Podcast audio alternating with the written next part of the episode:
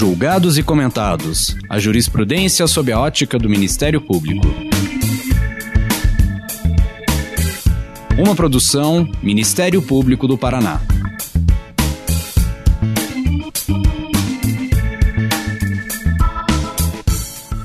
Olá, estamos começando mais um episódio do Julgados e Comentados. Eu sou Eduardo Cambi e hoje abordaremos sobre a política criminal no Brasil e a violência policial. Para tanto, contamos com a participação de Samira Bueno, diretora executiva do Fórum Brasileiro de Segurança Pública. Nesse episódio, vamos conversar sobre a violência policial e a atuação do sistema de justiça frente a essas ocorrências a ADPF 635, julgada pelo Supremo Tribunal Federal em fevereiro de 2022, referente à solicitação de um plano por parte do Estado do Rio de Janeiro para a redução da letalidade policial e das violações de direitos humanos, joga luz novamente sobre o perene debate a respeito do uso excessivo da força policial por parte do Estado. Como o Ministério Público tem atuado no controle externo da atividade policial, quais os limites e fragilidades desta atuação, como essa decisão do Supremo Tribunal Federal referente ao Estado do Rio de Janeiro contribui com novas balizas para o enfrentamento dessa questão, estas e outras perguntas serão abordadas neste episódio. Samira, seja muito bem-vinda. Conte-nos um pouco da sua trajetória profissional e acadêmica. Obrigada, doutor Cambi. É um prazer estar aqui com vocês. Queria é, cumprimentar todos os ouvintes, todo mundo que está nos acompanhando. Bom, eu sou formada em Ciências Sociais pela Universidade de São Paulo. Ainda na faculdade, eu comecei a trabalhar no Fórum Brasileiro de Segurança Pública. Eu comecei aqui como estagiária, já, já vão 13 anos nesse processo, enfim, um pezinho né, na universidade, outro pezinho no terceiro setor, eu resolvi na pós-graduação é, estudar políticas públicas, né? Estava muito nesse universo da sociologia, das ciências sociais, fui estudar políticas públicas, fiz mestrado e doutorado é, na área de políticas públicas, fiquei um, um tempo na Inglaterra, um, por um semestre, com período sanduíche na Universidade de Cambridge, e no mestrado e no doutorado eu estudei uso da força policial, olhando especificamente para o caso de São Paulo, Assim, foi o meu estudo de caso, mas para tentar entender um pouco esse padrão, né? Então, eu diria que eu fui, eu fui um pouco mesclando essa inserção na universidade com o meu dia a dia de trabalho, né? Porque o fórum é uma organização que é, é, muita gente não sabe, mas o fórum é uma organização formada por ativistas, pesquisadores e profissionais de segurança. Então, metade do meu conselho de administração, por exemplo, é formado por profissionais de segurança, policiais civis, militares, federais, guardas municipais. Então, era essa tentativa de refletir sobre o uso da força a partir desse, desse lugar que é um lugar muito singular, que é o Fórum. Pois é, então, em 2020, o anuário do Fórum Brasileiro de Segurança Pública indicou o maior número de mortes por intervenções policiais já registrado desde o início da, série histórica em 2013. E a minha pergunta é a seguinte, Samir: esse é um problema nacional ou é um problema apenas de alguns estados? E quais polícias mais abusam da força letal? Olha, acho que, enfim, essa é uma, é uma ótima pergunta, porque a gente tende a tratar as polícias como algo homogêneo, né? Falar muitas vezes no singular como se polícia fosse igual em todo estado, em todos os lugares, e não é bem assim. A gente tem algumas polícias no Brasil, em geral, isso está né, é muito recai muito sobre a polícia militar, até por conta, né? É a polícia militar que cabe o policiamento ostensivo, é, que produzem um número muito elevado de mortes, né? Se a gente for considerar aí alguns critérios e padrões internacionais de uso da força. É, mas ao contrário do que pode parecer, né? Não, isso não é um problema, uma exclusividade de São Paulo e Rio de Janeiro, mas também não é um problema é, do país inteiro. Para você ter uma ideia, né, esses números que você cita das 6 mil, mais de 6.400 mortes, uh, o estado que teve a polícia mais letal foi o estado do Amapá. A Polícia Militar do Amapá é hoje a polícia que tem as taxas mais elevadas de letalidade policial. Na sequência, a gente tem Goiás, Sergipe, Bahia e então Rio de Janeiro. Então, acho que isso é bom para desmistificar um pouco essa ideia também de que o problema está concentrado em São Paulo e Rio e mostra que não, né? Que tem aí muita coisa acontecendo que está fora do nosso radar, sobre os quais a gente sabe muito pouco, né? O que, que a gente conhece, por exemplo, de cultura organizacional da Polícia Militar do Amapá, que é uma polícia que produz muitas mortes. E isso também nos faz entender um pouco, é, ainda do ponto de vista da cultura organizacional, é, como esse padrão de uso da força é algo que às vezes também se verifica na polícia civil, esse padrão extremamente letal, que é o que acontece no Rio de Janeiro. Né? A gente tem várias operações recentes no Rio de Janeiro que produziram muitas mortes, que foram, né, que estão sendo objeto de investigação é, do Ministério Público, que é, foram objeto de denúncias por parte da OAB é, por né, torturas envolvendo policiais, de execuções sumárias, que foram operações é, conduzidas pela Polícia Civil ainda que, enfim, isso seja muito raro em território nacional. Agora, por outro lado, né, eu falei aqui da, das polícias mais letais, que têm as taxas mais elevadas, e aí eu acho que vale só citar um número, né, para você ter uma ideia, doutor Cambi. A, a, taxa de letalidade no Brasil todo, né, esses 6 mil, essas 6.400 mortes, é de 3 para o grupo de 100 mil habitantes. No Amapá, a taxa só de letalidade das polícias foi de 13 para o grupo de 100 mil habitantes. Então, é mais de quatro vezes superior à taxa média nacional. A taxa de homicídios em São Paulo, que é o estado em que eu vivo, é, não chega à taxa de letalidade provocada pelas polícias do Amapá. Então, isso nos dá um pouco uma ideia do tamanho do problema disso naquele estado. Por outro lado, a gente tem estados em que isso é quase que é um fenômeno raro, né? Pouquíssimo significativo, que é o caso do Distrito Federal, que historicamente tem né, as menores taxas, Minas Gerais, Mato Grosso do Sul, Paraíba, Piauí, Rondônia, Espírito Santo, é, Santa Catarina, são, são estados que têm taxas que não chegam a um por grupo de 100 mil habitantes. Né? Então, assim, é, a gente sabe que o uso da força letal é uma prerrogativa dos profissionais de segurança pública, né, dos agentes da ordem. Eles, se necessário, vão fazer o uso da força letal para proteger né, é, a si mesmos, a terceiros, é, é isso, inclusive, que se espera porque está no mandato policial, mas isso tem que, isso não é um cheque em branco para o policial apertar o gatilho quando ele bem entende. Então, acho que esses números mostram o quão desigual é, tem sido o, o, uso da força por parte das forças policiais e como muitas vezes a gente acaba discutindo isso ou retratando isso de uma forma, como é que eu posso dizer, eu acho que um tanto quanto reducionista, né? Como se fosse, ah, as polícias brasileiras elas são violentas.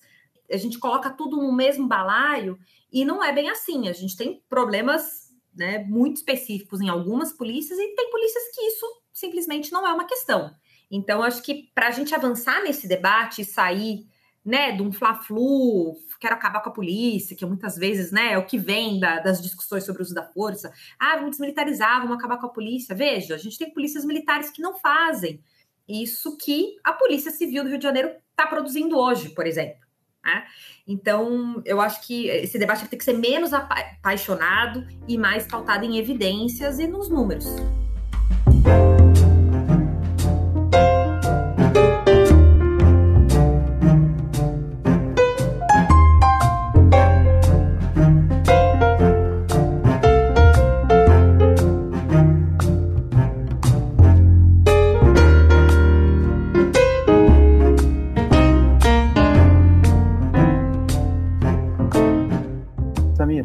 Esse debate já extrapolou as fronteiras do Brasil.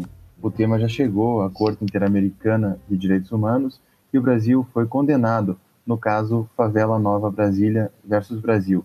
De que forma essa condenação do Brasil no sistema interamericano de direitos humanos tem conduzido e tem influenciado as políticas públicas e a própria percepção do judiciário e do sistema de justiça sobre a violência policial? É difícil dizer efetivamente no que isso vai se traduzir. Acho que, a princípio, a condenação brasileira gerou, por parte do governo federal, do Estado brasileiro, né, mais especificamente um certo mal-estar, né, porque é chamado a tomar providências, a se justificar. Mas o que a gente tem visto, ao que tudo indica, a gente tem uma preocupação maior hoje do Conselho Nacional do Ministério Público, dos Ministérios Públicos Estaduais, com relação a esse tema, do que efetivamente por parte do governo federal. E aí os governos estaduais, cada um responde da forma como bem entende, né? Porque isso está muito vinculado às políticas de segurança e aí cada estado decide o que, que vai fazer. Então, é, acho que dá para a gente fazer essa divisão assim. Por parte do governo federal, a gente não vê medidas é, explícitas, né? Então, essa condenação ela vem em 2017. De lá para cá, a gente não tem avanços significativos, nem tampouco. Por exemplo, uma, uma das exigências da Corte Interamericana é que o Brasil passe a dar mais transparência para a produção de informações e dados relativos ao uso da força pelas polícias. Então, por exemplo, uma solução relativamente simples do ponto de vista de cumprimento de uma dessas disposições seria o governo federal, através do Sinesp, que é o Sistema Nacional de Estatística e Segurança Pública, que é gerido pela Secretaria Nacional de Segurança Pública, vinculado ao Ministério da Justiça, é passar a publicizar, né, ter algum tipo de relatório específico sobre o uso da força junto às unidades da federação. Eles já monitoram homicídios, roubos, estupros e outros tipos criminais, naturalmente poderiam é, fazê-lo também com é, indicadores relativos ao uso da força. Isso, isso até hoje não é realidade. Né? O governo federal nunca é, é incluiu isso como uma prioridade ou tampouco como um, um dado a ser coletado obrigatoriamente junto às unidades da federação, porque o Sinestro tem alguns campos que são de preenchimento obrigatório. Então, tem dados que os estados precisam enviar para o MJ, e tem dados que é, não são obrigatórios. Então, isso me parece seria algo relativamente simples para quem já tem um sistema de informação que está integrado com as unidades da federação, uma rotina periódica de coleta de dados, e nunca o fez.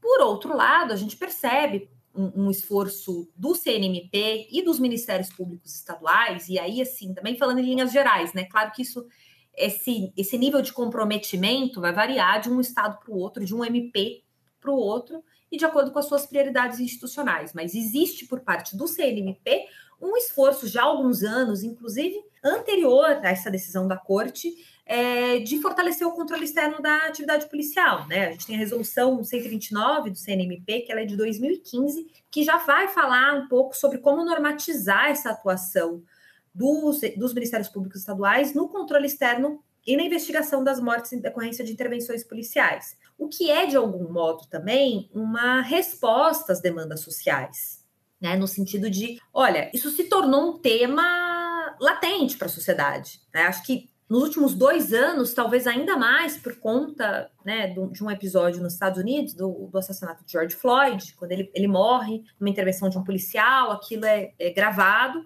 e isso se tornou um tema no mundo inteiro, né? Países em que isso nem é uma questão, a, as pessoas, a sociedade foi para a rua para reclamar o uso abusivo da força por parte das forças policiais. Então, me parece que tem sido cada vez mais difícil para os órgãos de Estado fugir a essa responsabilidade. Eles vão ser cobrados nesses fóruns, nos fóruns internacionais, pela sociedade civil organizada, mas me parece que ainda falta, é, falta muita coisa, tem, tem muito espaço para a gente aprimorar o que tem à disposição, que não exige recursos financeiros, que não exige grandes esforços do ponto de vista da política pública, que já podiam estar sendo feitos e que não ocorrem, infelizmente. Samira, recentemente o Supremo Tribunal Federal tratou da violência policial na arguição e descumprimento de preceito fundamental 635. Como você vê essa decisão do Supremo Tribunal Federal e quais são os aspectos mais importantes para pensar o tema da violência policial no Brasil? Olha, essa é uma ótima questão, né? Porque acho que a, a primeira dúvida que fica é: cabe ao Supremo tomar esse tipo de decisão e determinar esse tipo de ação de uma política pública específica de controle da letalidade policial. Como é que a gente chegou aí, né? Cadê o Ministério Público do Estado do Rio de Janeiro? O Estado do Rio de Janeiro tem uma ouvidoria de polícia. A gente tem outros mecanismos, as corregedorias das polícias, o próprio governador. Então, acho que isso chegar até o Supremo é de algum modo uma evidência de que um sintoma de que tem algo muito errado acontecendo no Rio de Janeiro. Que me leva a um segundo ponto, que é algo que é, a gente sempre discute no, no Fórum Brasileiro, que é quem controla as polícias, de fato. Né? E a gente, 2022, um ano eleitoral, a gente está gravando isso no dia 22 de fevereiro. Ontem a gente teve uma manifestação das polícias é, de Minas Gerais que tiraram um indicativo de greve. Enfim, todas as demandas do, do, das, das, polícias, né, ano, ainda mais no ano eleitoral, são legítimas. Eles querem reajuste salarial, perderam poder de compra, são absolutamente legítimas as demandas, mas é, a gente também já tem legislação e jurisprudência que vai dizer polícia militar, polícia civil não pode fazer greve. Então, a verdade é que essa é uma questão que a cada dois anos, ou pelo menos, né, às vezes a cada quatro, mas pelo menos a cada dois anos se coloca. Quem que de fato controla as polícias? Algum governador de fato controla as suas polícias? É, eu não estou nem falando do Ministério Público com controle externo, estou falando do governador que é o chefe das polícias estaduais. É, algum governador controla? Porque é, agora tem um indicativo de greve na Polícia Militar de Minas Gerais e em 2020 a gente teve a greve da Polícia Militar do Ceará, que resultou, né, enfim, numa carnificina, porque os homicídios cresceram mais de 80% em uma semana com as polícias paradas. Né? Então, assim, esse é o resultado concreto quando uma instituição como as polícias fazem greve. Né? E aí eu estou citando o exemplo da greve para pensar também a questão do uso da força. A, a, primeira dúvida que fica é quem de fato controla as polícias. É, são instituições extremamente refratárias ao controle né, de qualquer modo, de qualquer tipo, interno, externo, e isso torna muito difícil.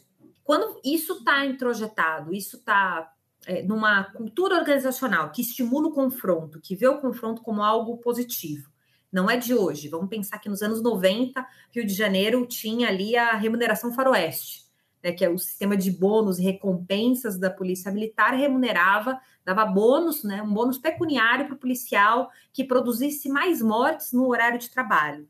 Isso em 97. Foi ontem, praticamente. Então, a gente está falando de uma política pública que abertamente estimulava o confronto como uma forma de é, administrar conflitos sociais. Isso foi visto como uma política pública legítima. Uma polícia que vem dessa tradição. Você tem um governador eleito depois sofreu impeachment, mas né, governador eleito, que é eleito com esse discurso é, do, de, estimulando a ideia de que bandido bom é bandido morto. E aí você tem quem assume também estimulando esse tipo de discurso. Quem que controla? Né? É, a verdade é que, de algum modo, o que está acontecendo no Rio de Janeiro, eu acho que serve, é, é um sintoma de algo e um alerta também para todo mundo que trabalha na área, dos riscos que a gente tem de uma excessiva autonomização das forças policiais. Porque eu acho que o que está acontecendo no Rio de Janeiro é, por um lado, a prova de que é, é, muito difícil controlar qualquer polícia, porque no limite elas fazem qualquer governador de refém, elas param, e é isso. Então, se você não tem uma estrutura organizacional e hierárquica ali muito funcional, é muito difícil você controlar isso. É, isso mostra também os limites da atuação do Supremo. Porque a decisão do Faquinha é de 2020. Nos primeiros meses da decisão da DPF 635, a gente tem a suspensão de fato de, das operações, só as operações prioritárias ele foram conduzidas. A letalidade policial, chegou a cair 70% nos primeiros meses é, é, da decisão, até que o governo estadual resolveu que é, não ia mais cumpri-la né, e resolveu voltar as operações à tona, ignorando uma decisão da Suprema Corte. Depois do Jacarezinho, que foi uma operação que foi conduzida pela Polícia Civil, para mim aquilo foi, foi um, uma das, acho que um dos momentos mais assustadores da nossa democracia recente. Foi uma coletiva de imprensa em que o porta-voz da Polícia Civil é, declarou que eles não iam respeitar a decisão da Suprema Corte. A Polícia Judiciária falando que não iria é, respeitar uma decisão da Suprema Corte. E foi lá e fez operação e restou uma série de mortos. Então, assim, é, isso é uma bomba atômica, né? Quando você tem uma, o chefe das polícias, aí tem um detalhe importante no Rio de Janeiro. Rio de Janeiro aboliu a Secretaria de Segurança Pública, que era uma instância importante do ponto de vista de governança da política de segurança e de coordenação das duas polícias. Isso reforçou ainda mais essa autonomização, porque o que acontece? Você tem o chefe de cada uma das polícias negociando direto com o governador. É um modelo que só existe no Rio de Janeiro, inclusive. Né, de você, não, você acaba com essa instância que é a Secretaria de Segurança Pública. Você é, é, empodera ainda mais os chefes de cada uma das polícias, de duas polícias que, pela própria tradição do modelo de policiamento e da política, de criminal, política criminal brasileira, não necessariamente atuam é, de forma coordenada, né? A gente espera que elas trabalhem de forma coordenada, porque isso melhora os resultados, mas a gente sabe que o modelo é, brasileiro mais estimula as duas polícias a competirem entre si do que de fato trabalharem de forma, trabalharem de forma integrada. E aí você vai lá e, a, e abole a Secretaria de Segurança Pública.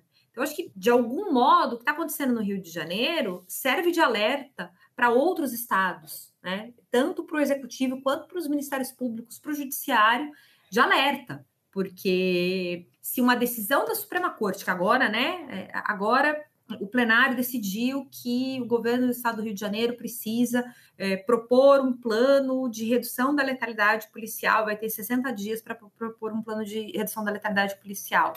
Mas veja, se a política do governo estadual é justamente é, promover esse tipo de operação e está ratificando o trabalho das polícias quando essas operações resultam em muitas mortes, é, é muito difícil acreditar que isso vai resultar em alguma coisa né? Que isso vai, vai, vai resultar efetivamente numa redução da letalidade provocada pelas polícias do Rio de Janeiro, que é de fato muito elevado, né? Quando 30% das mortes de um território são é, de autoria de policiais, é, não dá para a gente ignorar esse número, não dá para a gente naturalizar isso.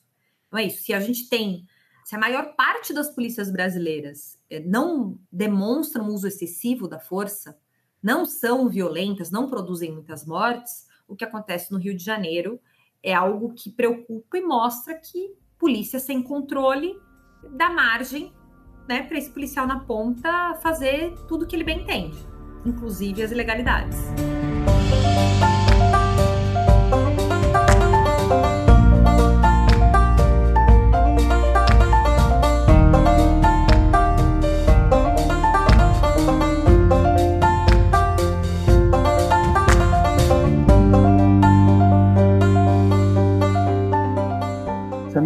Dentro dessa ideia de controlar a polícia, o Supremo Tribunal Federal, nesta ADPF 635, além de exigir do Estado do Rio de Janeiro um plano de redução da letalidade policial, ele também coloca o tema a partir dos princípios básicos sobre a utilização da força e de armas de fogo pelos funcionários responsáveis pela aplicação da lei, uma norma é, internacional.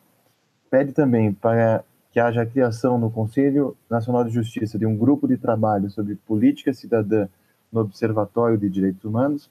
Também trata de determinar ao Estado do Rio de Janeiro, no prazo de 180 dias, a instalação de equipamentos de GPS e sistemas de gravação de áudio e vídeo nas viaturas policiais e nas fardas dos agentes de segurança, com o posterior armazenamento digital dos respectivos arquivos. Eu gostaria de te ouvir especificamente sobre esse tema.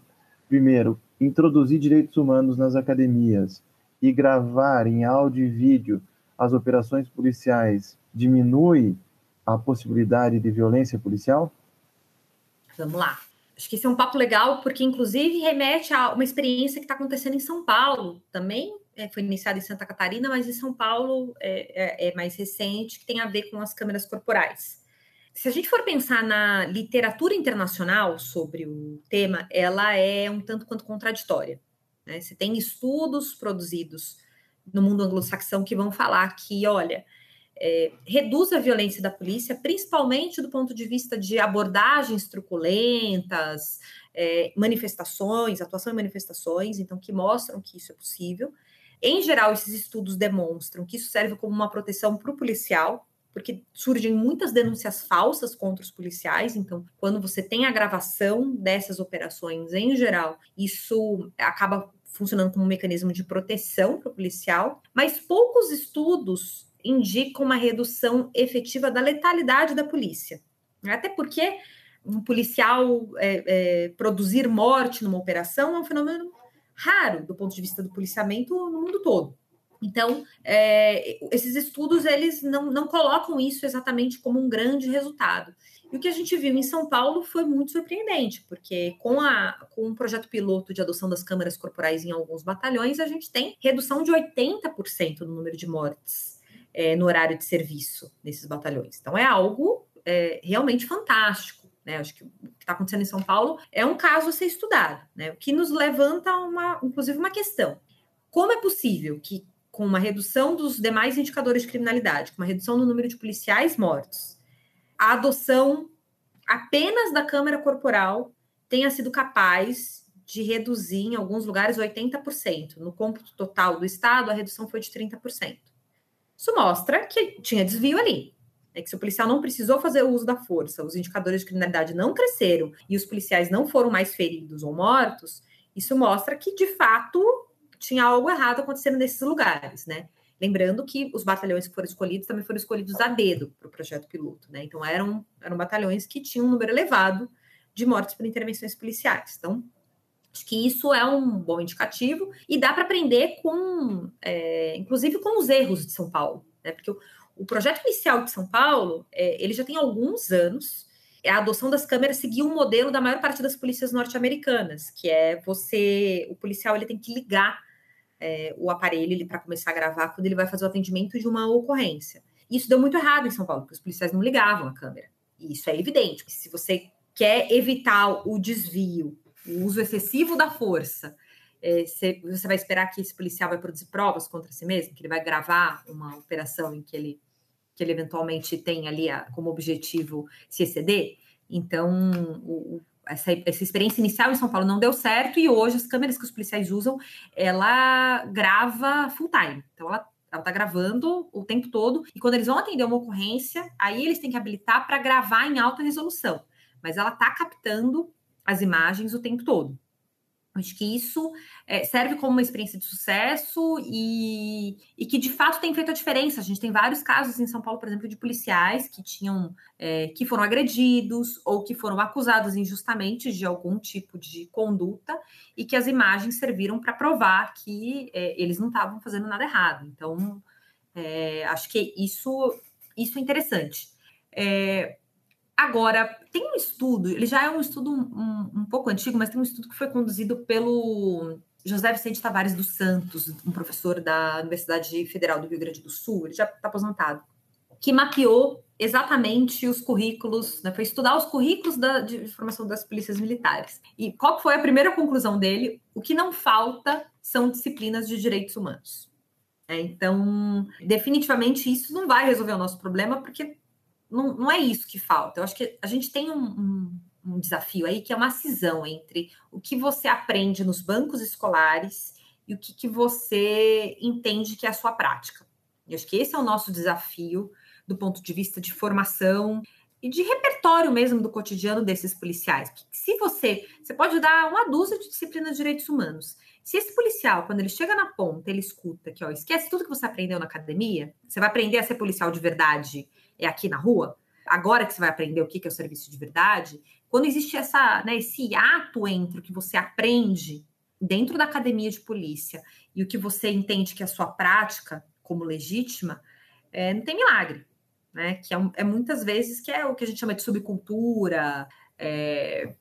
Então a gente precisa, é, na verdade, focar justamente nesse, nesse momento desse policial quando ele vai para a ponta. Isso passa por treinamento, por formação. É claro que a gente espera que eles tenham, eles sejam versados em, né, em disciplinas que falem sobre direito, direito internacional, é, direitos humanos. Então, né, o Brasil é signatário de uma série de tratados. Então, é, claro que isso precisa passar pela formação do policial, mas isso única e exclusivamente não vai resolver o problema do uso da força, né? Se ele é, se ele tiver um comando que está sendo permissivo com, com o uso da força excessiva, se ele tiver estímulos que partem do governador, que partem de sistemas de bônus e remuneração variável por desempenho, se ele tiver estímulos muitas vezes da sociedade que está cobrando isso, né?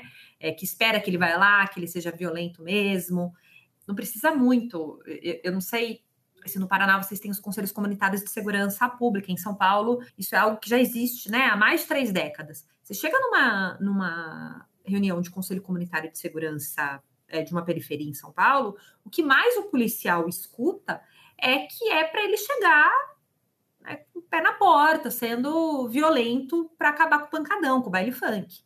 Então, eles também estão sendo cobrados o tempo todo é, disso por, pela sociedade. Então, esses sinais eles são muito contraditórios, porque ao mesmo tempo que a gente fala para esse policial, olha, você precisa é, seguir a lei, você precisa andar na linha, ele também está sendo bombardeado com estímulos que falam que, olha, tá tudo bem você você se exceder, você ser violento, você bater, você é, e eventualmente até apertar o gatilho.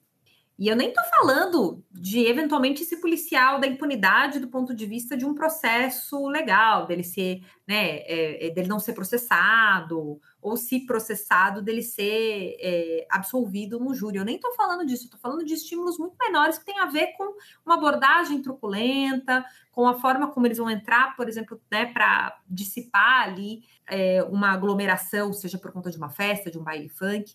Então, é, a gente precisa ser capaz de mexer nesses estímulos, né?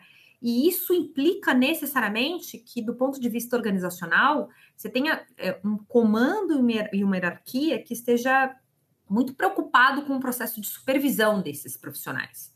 Então, a gente precisa necessariamente fortalecer controle interno, que é algo sobre o qual a gente fala muito pouco. A gente acha que disciplinas de, né, de de toda sorte vão resolver o problema, e a gente ignora que as corregedorias fazem um trabalho muito importante de controle interno e que a gente tem aí uma série de, de né, tem uma vasta literatura que vai falar que é o controle que mais funciona, porque é o que tem mais acesso às informações desses profissionais, que tem do ponto de vista administrativo mecanismos ali para dar respostas céleres. Então, se esse é, superior hierárquico sabe que aquele profissional ele está se excedendo, que ele tá, ele tem algum tipo de dependência, né, é, química, de álcool, ele está com problemas familiares, é, que vai precisar afastá-lo por um período. Então, assim, a gente precisa ser capaz de antecipar esses processos, porque em geral, é, quando a gente é, nós como sociedade ficamos sabendo de um caso, é porque o policial ele produziu muitas mortes, isso aquilo. Mas não é raro que, para quem trabalha com ele, a própria corregedoria fale: olha, o superior sabia que ele tinha problemas em casa, que ele era autor de violência doméstica, que ele estava é, fazendo uso né, abusivo de, de, de, álcool e outras drogas. Então, em geral, essas coisas elas vêm todas juntas, né? Então, ele, esse, esse profissional ele já está dando sinais ali de um alto estresse e que a própria corporação teria mecanismos para atuar e impedir que aquilo passe na morte de um civil e, eventualmente, né, acabar, com, inclusive, com a carreira desse desse profissional. Então, eu acho que a gente tem outras coisas que daria para investir, do ponto de vista de revisão de códigos disciplinares e de fortalecimento do controle interno, que seriam mais efetivos. Samira, o tema da violência policial passa também pelo Ministério Público, que o Ministério Público é responsável pelo controle externo da atividade policial. O Fórum Brasileiro de Segurança Pública, em parceria com a Universidade Estadual do Rio de Janeiro, analisou um universo de casos de mortes por intervenções policiais nas cidades do Rio de Janeiro e em São Paulo, na qual houve manifestação do Ministério Público, seja pelo arquivamento, seja pela denúncia. Esse estudo demonstrou que o Ministério Público, em regra, pede 90% dos casos pede arquivamento e que o tempo médio transcorrido entre a data da morte e a manifestação do Ministério Público pela denúncia varia de 439 dias em São Paulo até 2.231 dias no Rio de Janeiro. Baseado nesse estudo e naquilo que você conhece do tema, quais são os limites e fragilidades do controle externo da atividade policial pelo Ministério Público? Olha, eu acho que eles são enormes, doutor Câmbio. Eu acho que é, a gente avançou muito pouco nesse processo. O que, na verdade, assim, o que a gente tem visto é o Ministério Público ratifica a decisão da Polícia Civil. Né? Então, em geral, o, o inquérito chega com, com de arquivamento e o Ministério Público vai lá e ratifica a decisão da Polícia Civil. Né? Então, não dá para a gente colocar só na conta da, do Ministério Público também, porque a Polícia Civil, de algum modo, é, é, vem ratificando essas ações. O que mais me chama atenção, nesse caso, na análise que a gente fez do ponto de vista qualitativo, depois analisando, é, foi Primeiro, essa diferença de tempo. A gente, no início da a pesquisa também, a ideia era que ela fosse feita também em Minas Gerais, a gente, a gente fez uma parte da pesquisa em BH, é, mas a gente teve um universo de casos pequeno lá, porque é isso, a Polícia de Minas Gerais, ela produz poucas mortes e a gente acabou achando não, não, não foi muito significativo, mas foi muito interessante é, ver uma coisa da prioridade institucional em relação aos casos, né? Então, assim, esse tempo decorrido entre a data do fato e a manifestação do Ministério Público variou muito. Então, em, em, Minas Gerais, ela era em média ali de 200 dias. Em São Paulo,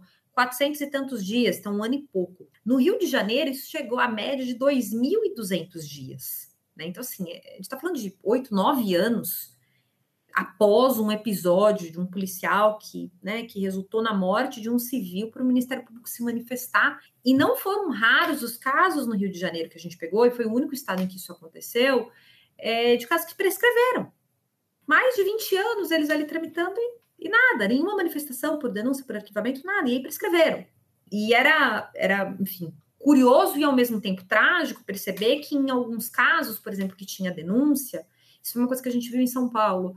Na denúncia, levantavam: olha, mas esse policial já se envolveu nesse caso, se envolveu nesse caso, se envolveu nesse caso. E tinham notícias da imprensa que davam conta de policiais matadores mesmo, né? Que, que eram envolvidos com um grupo de extermínio e que, de repente, foi ali no quinto ou no sexto caso que o Ministério Público resolveu denunciar. Então, acho que a gente tem desafios aí eu quero acreditar que a maior parte dos casos que a polícia precisa fazer uso da força, ela, né, esse policial, ele realmente não tinha outra opção, mas é, a gente precisava melhorar muito esse trabalho dos ministérios públicos, até porque, né, assim, é, o, o, controle externo por si só ele não se resume é, às manifestações nesses casos em que resultam em morte. Né? Então, acho que tem outras possibilidades de atuação do controle externo que dá para pensar é, em melhorias, mas especificamente sobre os resultados dessa pesquisa, na verdade, ela comprova estudos né, dos anos 90, dos anos 2000,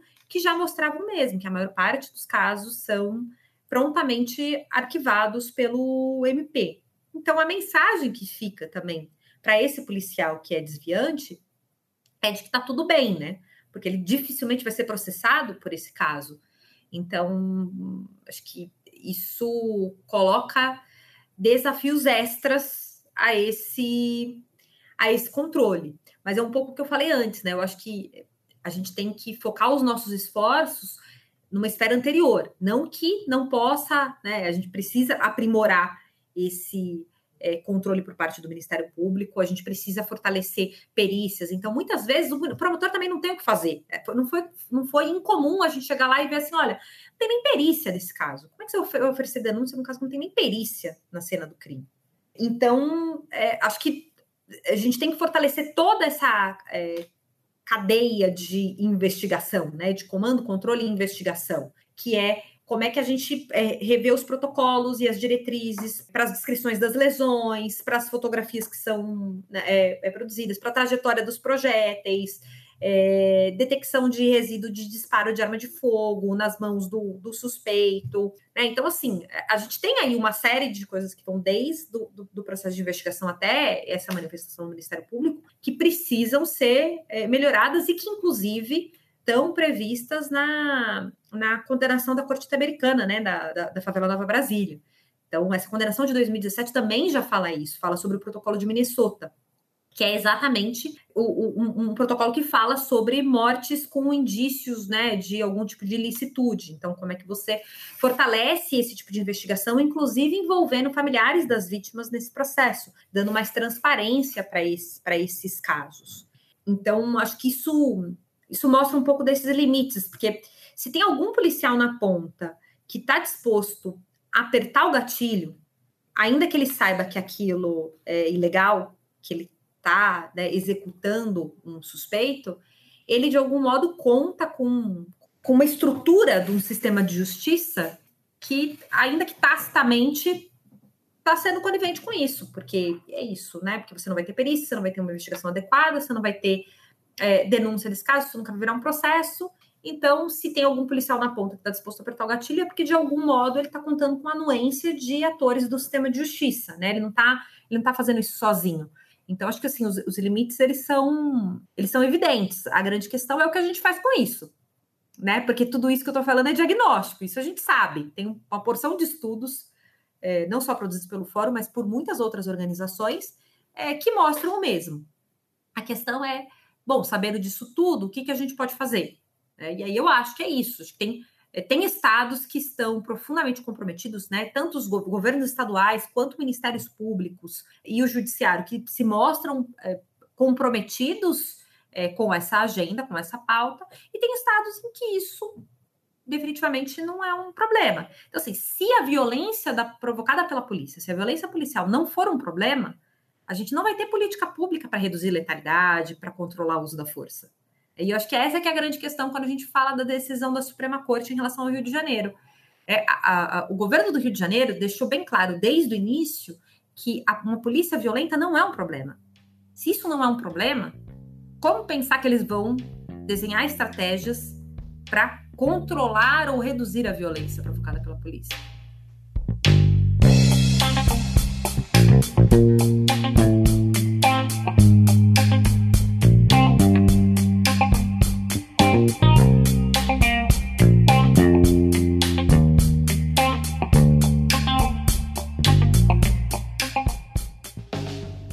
Para nós terminarmos esse bate-papo, eu gostaria de salientar uma parte da tua entrevista em que você fala da importância dos dados. E no Brasil, muitas vezes é difícil fazer diagnóstico porque nós não temos dados. E em 2018 foi estabelecido um acordo de cooperação técnica entre o Conselho Nacional do Ministério Público e o Fórum Brasileiro de Segurança Pública, justamente com o objetivo de contribuir com o fortalecimento do controle externo da atividade policial, com análises e subsídios que permitam ao Ministério Público melhorar seu sistema de registros de mortes envolvendo os policiais. Gostaria que você é, contextualizasse essa cooperação técnica e a importância de nós buscarmos evidências e fazermos diagnósticos para aperfeiçoar as instituições do sistema de justiça.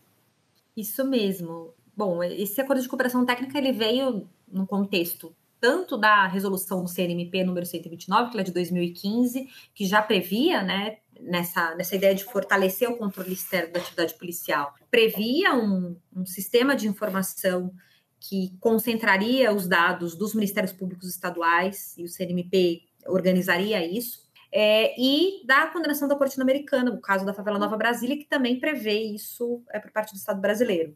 É curioso que o governo federal não tenha feito e o CNMP tenha avançado né, no cumprimento dessa, dessa disposição de é, melhorar o seu, seu registro e seu sistema de informação para acompanhar periodicamente os, os, números de mortes por intervenções policiais. Então, no âmbito dessa parceria, o Fórum analisou os registros de cinco ministérios públicos, então foi Rio Grande do Sul, uh, Bahia, Minas Gerais, São Paulo e Rio de Janeiro, é, a gente analisou todos os casos de morte por intervenções policiais de um ano, comparou essas entradas no sistema com os dados que o sistema de informação do CNMP tinha, é, um pouco para tentar melhorar a lógica de produção da entrada dessas informações e o fluxo dessas informações dentro do sistema.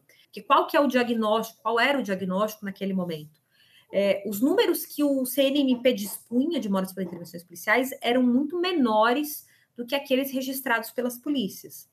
Então, ainda que a gente esteja falando né, de entradas diferentes em momentos diferentes, então, quando esse caso chega pro Ministério Público, não é necessariamente no ano em que aquele caso aconteceu e foi registrado como um BO, né? Porque a estatística das polícias ela vem do boletim de ocorrência. Então, ainda que isso é, é, o tempo seja diferente, em tese, todo caso que gerou um boletim de ocorrência de uma morte provocada pela polícia teria que chegar até o Ministério Público para o arquivamento ou para a denúncia. Né? Então, se o número é muito inferior ali, onde é que esses casos estão? Né? Eles, se eles se perdem no meio do caminho, então nem todo caso de morte por intervenção policial está virando inquérito, né? que isso é algo que a gente sabe que acontece em vários estados, nem todos os casos viram inquérito, às vezes eles estão pensados no inquérito de roubo. Então, a, a, ideia era um pouco tentar entender esse fluxo, né? Então, ah, se tem um BO por morte por intervenção policial, em algum momento isso vai ter que chegar até o Ministério Público. É, isso teria que ter virado um inquérito ali no meio do caminho e em algum momento vai ter é, essa manifestação do MP. Então, foi nesse sentido de tentar melhorar esse fluxo do sistema de informação para melhorar o sistema de informações do CNMP. É, a gente encerrou esse protocolo de cooperação em 2020, entregou, né, ali uma, inclusive, uma sugestão de resolução, enfim, um material. É, ao longo do processo foram várias reuniões, inclusive presenciais, mas logo que a gente encerrou essa iniciativa, veio a pandemia de Covid-19 e tornou tudo mais difícil, né? Assim, acho que outras prioridades acabaram se colocando. Mas a gente vê isso com, com bons olhos, eu acho que tem um esforço é, institucional e um comprometimento institucional com essa, com essa agenda. E eu espero que, num futuro próximo, a gente consiga ver o mesmo comprometimento por parte do Ministério da Justiça, que tem um papel importantíssimo, né, tanto do ponto de vista de gestão de um Sistema Nacional de Informações em Segurança Pública, mas também por fazer a gestão do Fundo Nacional de Segurança Pública. Então, tem ali um papel muito estratégico do ponto de vista de repasse de recursos para os estados, e isso poderia ser colocado como uma condicionalidade ali, né, dentro desses convênios que são é, travados entre União e estados.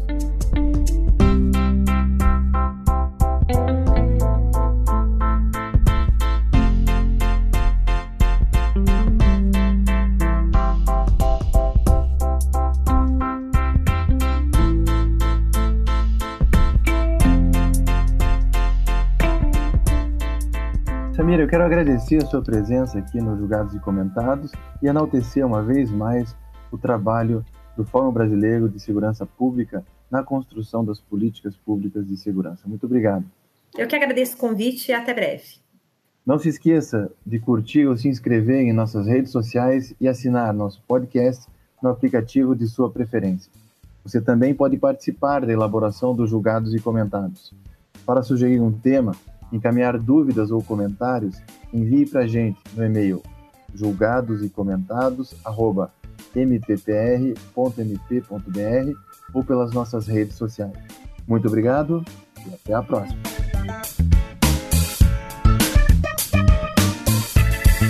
Uma produção Ministério Público do Paraná.